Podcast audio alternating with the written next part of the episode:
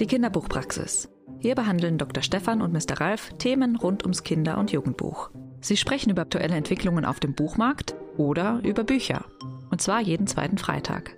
Mr. Ralf, das ist Ralf Schweikert, Kritiker, Blogger und Vorsitzender des Arbeitskreises für Jugendliteratur. Über Jugendbücher streite ich gerne. Dr. Stefan, das ist Dr. Stefan Haug, Börsenblattredakteur und Juror bei vielen Jugendbuchpreisen. Bilderbücher sind das A und O. Als Sprechstundenhilfe sorgt Börsenblattredakteur Kai-Uwe Vogt für Ordnung im Praxisalltag. Ja, auf jetzt!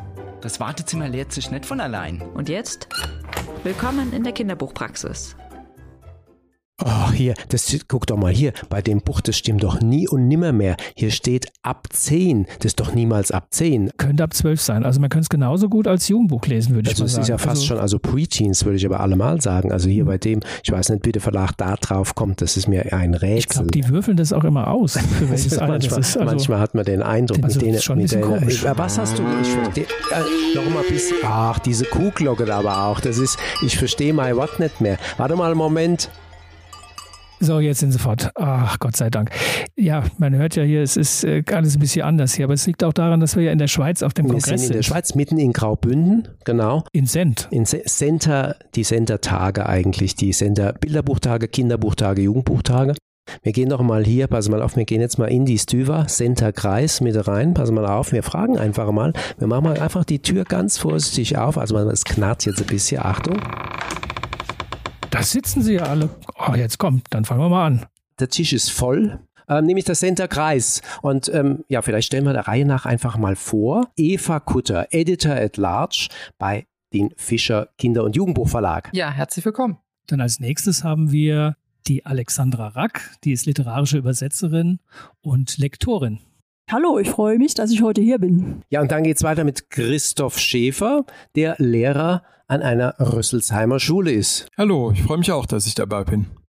Und der letzte in der Runde ist Nicola Bardola, Bestsellerautor, Fachjournalist. Und natürlich Bürger von Send. Ja, schön, dass ihr die weite Reise nach Send wieder auf euch genommen habt und alle hier seid zu den Center Bilderbuchtagen. Aber heute beschäftigt uns ein ganz anderes Thema, nämlich äh, wir wollten mal wissen mit diesen Lesepunkten, Lesealter. Die einigen, äh, einige, einige von euch haben das vielleicht schon äh, gesehen. Es gibt so kleine Punkte, manchmal achtet man gar nicht drauf. Es gibt so kleine Punkte, die sind so auf dem Buchrücken. Manchmal sind es auch Sternchen, manchmal sehen sie anders aus. Manchmal steht aber auch ab Ab 8, ab 10 drauf, aber mittlerweile hat man so das Gefühl, auf vielen Büchern steht nun gar nichts mehr drauf. Auch bei Kinderbüchern.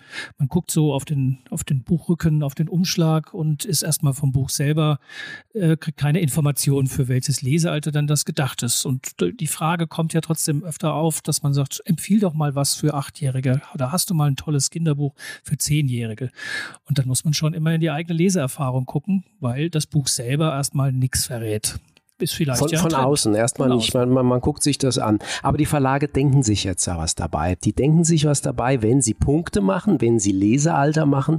Ähm, man sagt ja, man würfelt ja nicht, oder ich hoffe zumindest, Eva, man würfelt nicht in den Verlagen und sagt, so, das, der, der Würfel, das wäre ja auch mal eine schöne Idee, oder der Würfel hätte vielleicht, der geht von sechs bis zwölf und je nachdem, was für eine. Nee, also wie geht man denn vor? Da, dazu muss man wissen, dass man in Deutschland gibt so eine Art ähm, System, das alle äh, die Lesealter in zwei Jahresschritten einteilt. Also eben, wie schon eben erwähnt, ab acht, ab zehn, ab zwölf und die kleinste Stufe ist ab sechs. Wir orientieren uns halt an verschiedenen Kriterien und da spielen das Alter der Protagonisten in der Geschichte eine Rolle, ebenso wie auch die Lesekompetenz, äh, die man in gewisser Weise mitbringen muss, um dieses konkrete Buch in seiner ganzen Länge und Komplexität erfassen zu können. Wie ist es denn mit dem Schriftbild? Also mir fällt oft auf, es gibt ja große Buchstaben, es gibt kleine Buchstaben, ähm, es gibt sogar solche, wo man denkt, ähm, ich glaube, du hast das mal gesagt, Alexandra, wo die Ameisen über die Seite laufen. Je kleiner äh, der Leser, desto größer die Schrift oder wie, ähm, hat ja was mit der Ausstattung auch was zu tun. Ja, tendenziell natürlich schon. Erstleser sind ganz anders aufgebaut ähm, als jetzt Bücher für Zehnjährige. Da ist die Schrift größer, da ist der Zeilenabstand größer und der Text ist kürzer. Runtergebrochen aufs Bilderbuch, da haben wir ja die Vorleser, da spielt die Schriftgröße natürlich keine Rolle, obwohl ja das Kind viel kleiner ist. Weil wir den erwachsenen Vorleser haben, da kann wieder die kleine Schrift stattfinden. Sehen die Verlage das genauso? Ist das da auch ein Thema, was man bei der Produktion eines Buches von vornherein immer vorgibt und sagt, wir haben jetzt mal entschieden, das äh, Alter des Protagonisten, Buch ist ab acht, dann nehmen wir also auch den, die Typografie, die wir für Achtjährige sonst immer nehmen. Das Alter der Protagonisten ist ja in der Regel viel höher als das Lesealter, weil die Kinder und Jugendlichen sich nach oben orientieren und lesen wollen über Geschichten von äh, Figuren, die älter sind als sie selber, weil sie sich eben ja orientieren wollen, was auf sie zukommt. Also man orientiert sich immer nach oben, logischerweise. Sie wollen auch, sie wollen ja gerne älter werden und erfahren, äh, was was da passiert und was man alles erleben kann. Und wenn du einem zehnjährigen Kind ein Buch äh, gibst, in dem die Hauptfigur acht Jahre alt ist, wird er dir sagen, was ist denn das für ein Babykram? Also dann ziehe ich meine Frage zurück und stelle sie neu. Also für einen, einen zehnjährigen Protagonisten wird dann also entsprechend die Typografie für den achtjährigen Leser angelegt. Und die unterscheidet sich dann im Verlag schon von einem Buch, das dann für Elfjährige vielleicht drüber ist. Tatsächlich äh, ändert sich das Schriftbild und man passt es äh, diesen Bedingungen an. Ähm, es, es gibt allerdings natürlich auch Gegenbeispiele. Auch manches Jugendbuch hat eine relativ große Schrift oder wenig Text auf der Seite, weil man äh, vielleicht auch gerne einen bestimmten Umfang erreichen möchte, damit es nicht zu pimpfig aussieht, das Buch. Also man kann damit natürlich auch spielen, wenn man auf der anderen Seite in Zeiten der Papierknappheit und der ähm, ähm, oder auch wenn man vielleicht äh, das Buch nicht zu teuer machen möchte für eine bestimmte Zielgruppe, es auch nicht zu umfangreich haben will, versucht man vielleicht doch noch ein bisschen mehr Text auf die Seite zu kriegen, dass es immer noch gut lesbar ist und aber nicht so viele Seiten dann hat. Aber die Lesbarkeit, dass der Text gut erfasst werden kann, auch die Auswahl der Schrifttype und so weiter, spielt natürlich eine Rolle bei der Auswahl. Und bei der Gestaltung spielt doch auch noch ähm, die Illustration vermutlich eine Rolle, weil je lockerer so eine Seite ist, ist es vermutlich leichter, Alexandra, oder? Wie ist das? Naja, also Kinderbücher für Kleine ohne Illustration geht ja kaum noch. Also das ist auch Kundenwunsch. Inzwischen auch bitteschön farbig, am besten bis zum Alter von zehn. Lesealter. Mit dem Auflockern ist es so eine Sache. Das muss sich wohl überlegt sein von der Illustratorin, von der Herstellung, die ja dann Text und Bild zusammenführt. So Illustrationen können mich dir auch den Text zerreißen so dass du dann den Satzlauf verlierst als Kind, den Überblick verlierst. Aber generell natürlich ist äh, Illustration ein ganz äh, wichtiger Faktor. Nicola, du hast ja auch den Eindruck, dass äh, dir manchmal diese Klassifizierung, diese Altersangabe so ein bisschen fehlt. Du hast ja auch so den Eindruck, dass ähm, das vielleicht gar nicht mehr so häufig gemacht wird. Woran machst du denn diese Eindrücke fest? Allein nur an der Tatsache, dass du diese, diese Aufdrucke auf dem Buchrücken nicht mehr findest? In der Tat. Also ich habe das Gefühl, dass es immer weniger äh, verwendet wird, diese Punkte auf dem Buchrücken. Das war eine gute Orientierung für die Buchhändlerinnen und Buchhändler. Dann konnten sie sofort die Bücher ins Regal stellen, da wo sie sein sollen. Mm, inzwischen äh, ist manche Buchhandlung, auch Filialisten vielleicht, sind überfordert äh, mit den Kundennachfragen und müssen sich dann orientieren, wenn sie die Bücher nicht kennen, was ja bei der Menge der Produktion oft der Fall ist, äh, anhand ihres eigenen ähm, schnellen Urteils, für welches Alter wäre das denn jetzt geeignet. Und diese Orientierung war sehr hilfreich, gerade bei der Vermittlung von Kinder- und Jugendbüchern und kommt zunehmend abhanden. Was mir noch auffällt, wenn man ab 12 geht, also die vier Punkte aufwärts, da wird es dann auch sehr spannend, ähm, welche Leser dann welche Bücher bekommen sollen, geschenkt bekommen sollen, welche sie sich wünschen und vor allem auch, wie die Verlage dann diese Bücher einordnen, für welches Alter sie denn sein könnten. Und meiner Beobachtung nach neigen die Verlage jetzt äh, immer öfter dazu, das Lesealter zu senken. Das heißt, Bücher, die früher für 14-Jährige waren, äh, werden heute 12-Jährigen geschenkt. Ich weiß nicht, ob das stimmt, aber das ist so ein bisschen meine Beobachtung. Jetzt hast du ganz nebenbei gesagt, ab vier Punkte aufwärts. Das musst du jetzt schon nochmal erklären mit den Punkten. Da haben wir bislang noch gar nicht drüber gesprochen. Oder wer äh, von in der Runde, wer mag was über diese Punkte sagen? Weil Wer kennt denn die Punkte? Wer weiß? Das ist ja eigentlich ein Geheimsystem. Na, das kann bestimmt die Eva noch mal kurz erklären als Punktelieferantin. Ich kann auch, leider auch nicht berichten darüber, wann und wie das entstanden ist, aber es ist ein gewisser Code, äh, der für die Buchhändler innen äh, gedacht ist, dass sie eben sich schnell zurechtfinden und man weiß, äh, in welcher Altersstufe, in welches Regal ein Buch äh, gehört. Äh, und ein Punkt steht für sechs Jahre, zwei Punkte für ab acht Jahre, drei für ab zehn und vier für ab zwölf. Und tatsächlich ist es so, kann, also was bei uns eben beim, bei dem, beim Fischer Kinder- und Jugendbuchverlag äh, gemacht wird, ist, dass man für diese Altersstufe ab 12 tatsächlich relativ oft sie eigentlich weglässt, um das ein bisschen offen zu halten. Also diese Bücher sind unserer Empfindung nach eindeutig als Jugendbücher aufgrund ihrer Covergestaltung und Titelgebung zu identifizieren und dann variieren aber die Leser und Leserbedürfnisse doch so sehr, dass es wir es eigentlich gerne offen halten möchten, wie welcher Jugendliche äh, jetzt zu einem bestimmten Buch greift und ähm, auch Buchhändler, äh, Buchhandlungen häufig Regale haben, wo dann einfach nur noch Jugendbuch steht und das dann dort nicht mehr ganz genau aufgeschlüsselt wird, ab 12, ab 13, ab 14, ähm, so dass dann jeder selber einfach schauen kann, was ihm gefällt. Ich wollte nur noch dazu sagen, dass äh, in den Vorschauen und äh, auch bei Online-Lieferdiensten oftmals eben noch ab 11, ab 12, ab 13. Also da müssen sich die Verlage doch irgendwie festlegen und äh, es wird ja auch viel online gekauft und die besorgten Mütter schauen dann sehr gerne danach, äh, darf mein elfjähriges Kind dieses Buch, in dem es vielleicht schon um erste Liebe geht, überhaupt lesen? Und der Verlag setzt sich fest und schreibt, schreibt, es ist ab elf. Und da gibt es dann schon manchmal Diskussionen, ob das dann so gerechtfertigt ist. Und es ist sicher nicht einfach in den Verlagen, sich da festzulegen bei den Elfjährigen ist, wo du es gerade gesagt hast, wie unterschiedlich das sein kann. Eva Kutter hat es auch gesagt. Christoph, wie ist das sozusagen? Gibt es überhaupt den Elfjährigen, den man sich so vorstellt, wenn du eine Klasse hast mit lauter Elfjährigen oder Zwölfjährigen oder Dreizehnjährigen? Ja, passt das eine Buch immer für alle 30? Ja, Stefan, du sprichst ein ganz wichtiges Thema an. Also ich unterrichte viel in der fünften, sechsten, auch siebten Klasse. Und es gibt eben in einer Klasse nicht den Elfjährigen, sondern es gibt dann eben 30 Elfjährige oder auch Zehnjährige. Und ähm, es ist halt tatsächlich so, wir haben natürlich ähm, durch den Lehrplan auch ähm, gute Richtlinien, um die Lektüre, eben die Ganzschrift, das erste richtige Buch dann an der weiterführenden Schule auszusuchen. Und äh, da müssen wir schon aufpassen, dass wir alle mit ins Boot nehmen und gerade Mädchen sind da oft in ihrer Entwicklung einfach schon weiter. Die wollen auch ähm, Bücher lesen, ähm, die eigentlich dann schon für Ältere gedacht sind. Die müssen sich dann so ein bisschen, sage ich mal, runterdimmen und ein bisschen vielleicht auf noch etwas kindlichere Sachen einstellen. Aber wir wollen halt eben vor allem auch die erreichen, ähm, die vielleicht auch nicht so leseaffin sind und deswegen ist auch gut, sich, sich nach unten zu orientieren.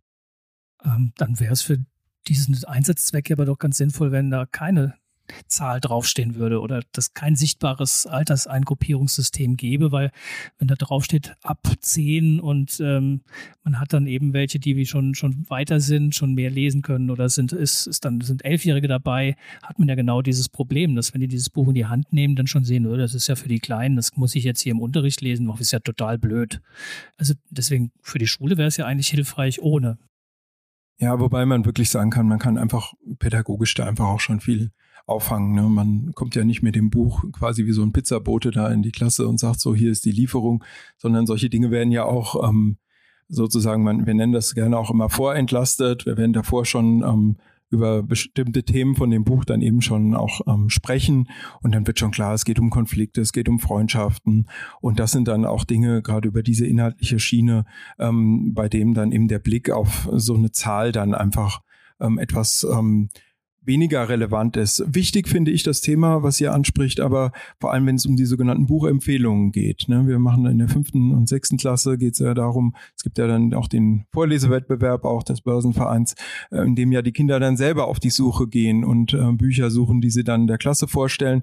Und da spielt das dann doch eben auch eine große Rolle. Und ich mm, stelle auch fest, dass es da durchaus Irritationen dann geben kann dass Bücher über- oder unterschätzt werden können.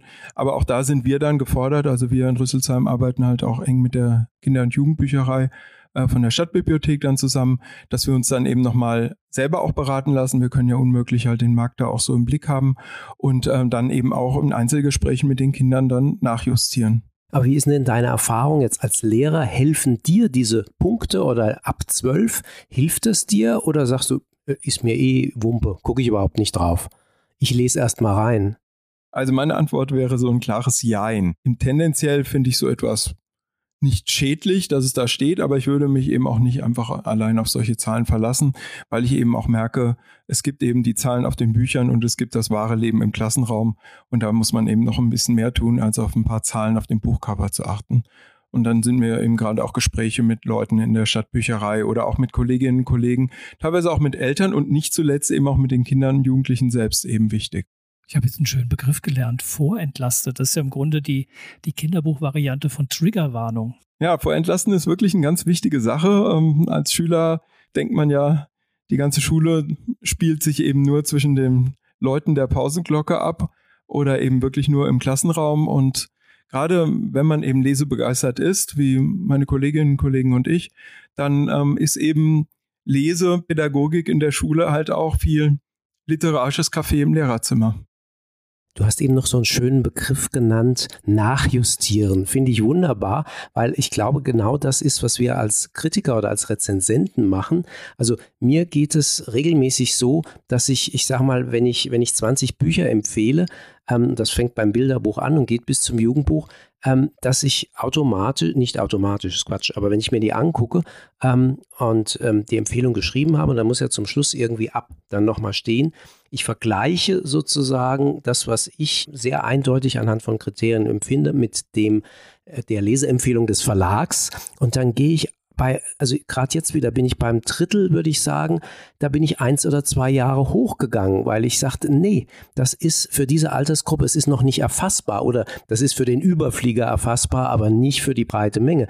Wie äh, Nicola und, und Ralf, wie, wie geht es da bei euch? Also habt ihr auch diese Erfahrung, dass man dass ich finde, dass die Verlage häufig zu niedrig ansetzen in letzter Zeit und dass man deswegen gut tut. Man empfiehlt doch ein, zwei Jahre höher? Ich glaube, es ist ein offenes Geheimnis äh, in der Szene, dass wir beobachten, dass die Verlage sehr gerne äh, tiefer gehen mit der Leseempfehlung und sagen, äh, wenn wir es ab elf anbieten, dann erreichen wir ein größeres Publikum, als wenn wir es ab 13 anbieten. Das heißt, wir, es, es läuft als Kinderbuch, hat vielleicht Jugendbuchinhalte.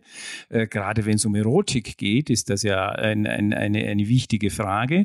Und äh, das hören natürlich die Verlage nicht gern, aber so unter Rezensenten ist das fast ein offenes Geheimnis, dass das ein bisschen so gehandhabt wird. Vielleicht gibt es auch andere Motive, das kann sein. Also ich habe schon das Gefühl, andererseits das Gefühl, dass es auch unter den Kindern noch eine größere Spreizung gibt zwischen Kindern, die sehr weit sind in ihrer Entwicklung, auch sehr weit sind in ihrer Lesesozialisation, die sehr viel mehr lesen und wahrnehmen können, was auch in Texten schon angeboten wird. Und auf der anderen Seite auch welche, die mit Lesen sich wahnsinnig schwer tun, aber auch äh, thematisch noch woanders sind. Also gerade es geht ja dann immer um Gewalt oder es geht um Sexualität, erste Liebe. Das sind ja so diese, diese Punkte, die da, die da eine Rolle spielen. Und äh, ich glaube schon, dass es okay ist zu sagen, man geht mit dem Alter lieber einen Ticken runter, weil man sonst Kinder ausschließt. Weil ich glaube, jemand, der überfordert ist, liest ein Buch dann einfach nicht weiter, sondern sagt, nee, ist noch nicht das Richtige für mich, währenddem man mit einem, mit so einer Empfehlung vielleicht dann schon welche, noch welche dazu nimmt, die da schon so weit sind, dass sie das auch lesen können. Aber das ist eine subjektive Einschätzung. Ähm, eine andere Frage ist ja, wie es mit den Titeln ist, die aus dem Ausland hierher kommen. Die haben ja in der Regel auch schon eine, eine Altersempfehlung oder da ist die Altersempfehlung ja von den Verlagen schon vorgegeben. Vielleicht ist das ja eine Frage, die Alexandra als Übersetzerin beantworten kann, wie sie da von den Verlagen schon mit einer Altersvorgabe vorgegeben bekommt und damit umgehen muss. Also erstens mal kommt es ein bisschen drauf an, aus ähm, was für einem Land es kommt. Das, also das Alter reißt nicht immer unbedingt mit. Was die Komplexität und die Länge betrifft, ähm, haben wir zum Beispiel die Juroren vom Deutsch-Französischen Jugendliteraturpreis festgestellt, dass in Frankreich die Kinderbücher oft viel schmaler sind als bei uns. Obwohl sie dann thematisch schwierig sind, würden wir dann sagen, Ui, also vom Umfang her äh, nimmt es aber bei uns kein Zehnjähriger mehr in die Hand oder umgern, weil er sagt, bin ja viel zu schnell fertig. Ähm, aus dem englischsprachigen Bereich, da kann Eva Kutter mich dann vielleicht nochmal unterstützen. Jetzt muss man kurz, ich grätsch dazwischen nochmal sagen, wir, ähm, das heißt, du bist Jurorin beim Deutsch-Französischen Jugendliteraturpreis, damit man das auch weiß, dass du diese Binnensicht hast und das weißt. Ähm, genau, aus dem, aus dem englischsprachigen Bereich ähm, funktioniert das ganz gut. Ähm, ich möchte gerne noch mal auf diese Punkte ähm, also auf diese, auf diese Diskrepanz, wenn du sagst, was die Verlage sagen oder nicht. Also manchmal, wenn es gerade eine Übersetzung ist, ähm, dann hat die Lektorin das ähm, auf, auf Englisch gelesen, hat das schnell gelesen, neben vielen anderen Büchern auch. Die äh, Vorschauen zum Beispiel gehen jetzt schon raus fürs Frühjahr. Wenn das ein knapp eingekaufter Titel ist, ist die Übersetzung aber noch nicht da. Das Problem beim Alter, wo es knifflig wird in der Entscheidung, ist wirklich, finde ich, aus meiner Sicht, dieser Sprung von ab 10 und ab 12. Bei ab 10 reden wir von einem Kinderbuch. 6, 8, 10 ist ein Kinderbuch, der Kinderromane und das ab 12 ist dann das Jugendbuch. Und da diesen Zwitter, da zu entscheiden, was ist es denn jetzt? Ist es eigentlich noch ein Kinderbuch oder geht es einfach von der Komplexität ähm, schon in dieses Zwölf, in dieses Jugendbuch rein. Also das ist jetzt nicht, dass man jetzt sagen will, man mogelt sich da irgendwie raus, sondern weil vielleicht so diese intensive Lektüre bei dem Zeitpunkt, wo Cover, Vorschau und sowas entsteht, noch nicht da ist. Bei einer zweiten Auflage habe ich erlebt, dann wird es dann manchmal nachjustiert, dass man sagt, ah, es ist doch ab elf, es ist noch kein Jugendbuch, habe ich schon erlebt. Wenn es natürlich ähm, dann online steht, kann man eigentlich auch nachmelden, wird aber manchmal auch nicht gemacht, weil es zu viel Mühe macht. Aber da kann bestimmt auch die Eva noch was zu sagen insbesondere bei dieser, dieser jetzt als knifflige Alterseingruppierung 10, 12. Das war ja auch mal der Versuch, diese, diese Altersgruppe als Preteens zu kategorisieren. Also irgendwie fast Teen, aber noch nicht, aber auch nicht mehr Kind. Also gibt es da im Verlag auch so eine Binnensicht auf diese schwierige Gruppe kann natürlich vorausgeschickt äh, immer nur aus meiner eigenen beruflichen Erfahrung äh, hier erzählen, aber und nicht für alle Verlage sprechen. Ich wundere mich ein bisschen über ähm, deine Einschätzung, Nicola, dass es oft zu jung dargestellt wird. Meine Erfahrung ist eher, dass also aus den Rückmeldungen, die wir über unseren Außendienst aus dem Buchhandel bekommen, ähm, ist eigentlich eher, dass man lieber etwas höher ansetzen möchte.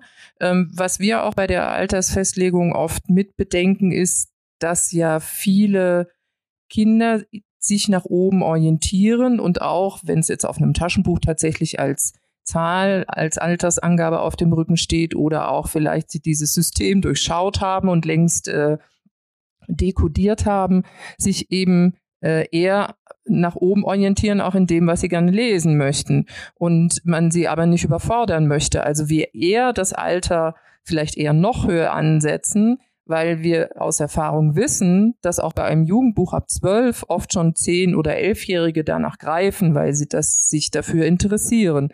Und ähm, wir sie dann aber davor schützen wollen, Dinge in die Finger zu bekommen, die vielleicht äh, doch noch nicht so richtig für sie passen oder wo auch die die Eltern, die Erwachsenen, die die Bücher verschenken, vermitteln, unsere Meinung nicht teilen oder denken, das sollte mein Kind, mein Enkel, mein Neffe doch lieber noch nicht lesen.